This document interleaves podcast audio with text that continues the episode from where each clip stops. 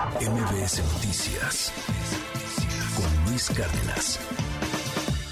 Y ahora nos enlazamos con Arturo Barba. Me da mucho gusto saludarte. Muy buen lunes. Eh, ¿Qué tal, Sheila? Es un gusto saludarte a ti y a todo el auditorio. Platícanos, hoy vamos a hablar de la contaminación del aire. Esto que tú nos dices promueve además el cáncer de pulmón. Eh, sí, fíjate que en, los pasados días parece paradójico, pero no lo es. Con los días de asueto de Semana Santa y de las contingencias ambientales recientes, se disminuyó la circulación de, por lo menos, de los habitantes de la Ciudad de México. Sin embargo, eso no disminuyó la cantidad de contaminantes del aire. Varios días tuvieron que pasar hasta que entraron a trabajar la Secretaría del Viento y la Secretaría de la Lluvia, que han podido limpiar un poco la atmósfera de nuestra ciudad. Entonces, eh, se disminuye la circulación de vehículos, pero no se limita la emisión de contaminantes.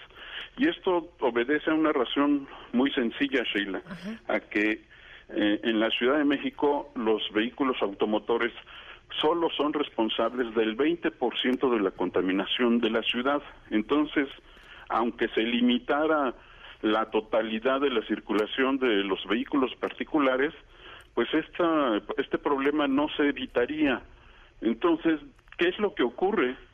Pues lo que ocurre es que hay muchos otros contaminantes, como, como los compuestos orgánicos volátiles o los óxidos de nitrógeno, que se generan por otras fuentes, pero que no son reguladas ni vigiladas en nuestra ciudad.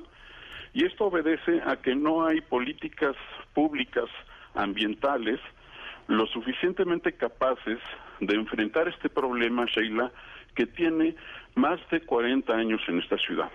Y podría ser solo un tema de demagogia política, que es utilizado siempre en los procesos electorales, pero en realidad se trata de un problema muchísimo más grave, porque afecta la salud y la vida de los capitalinos.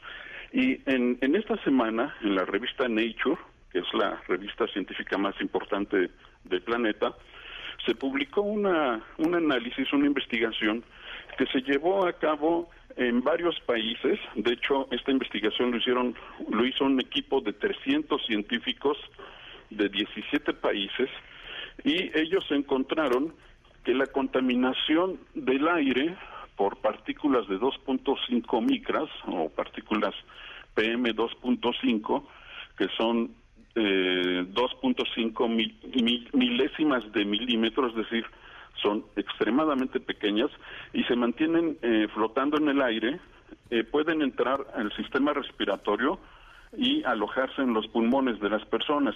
Y luego de tres años de exposición a altos a estos contaminantes en altas concentraciones, se promueve la formación de tumores y de cáncer de pulmón. Entonces, en la Ciudad de México eh, eh, se han eh, reportado casos frecuentes de cáncer de pulmón o de EPOC, de enfermedad pulmonar obstructiva, con causa que aparentemente es desconocida. Es decir, no es las personas tienen pulmones como si fueran fumadores de hace 30, 40 años y en la, la causa no se explica, por lo menos no en términos biológicos o genéticos sino que obedece a la contaminación ambiental.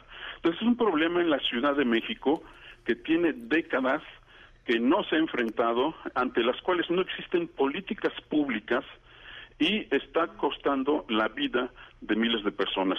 Este equipo de investigadores, por ejemplo, eh, analizó más de medio millón de casos en, en Taiwán, en Canadá, en Reino Unido, y eh, se percataron que si una persona es expuesta a lo largo de tres años a estas partículas 2.5 durante tres años, tiene un 73% de posibilidades de generar tumores y cáncer de pulmón.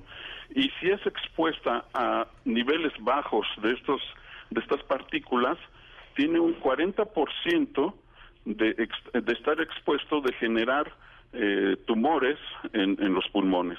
Entonces el asunto es gravísimo y lamentablemente no se está enfrentando, Sheila. Pues ahí está, te podemos leer en, eh, en su tinta en MBS Noticias y tus redes sociales. Sí, en arroba abanaf y por supuesto también en sapiensideas.com. Muchísimas gracias, Arturo Barba. Un abrazo, buen día. MBS Noticias con Luis Cárdenas.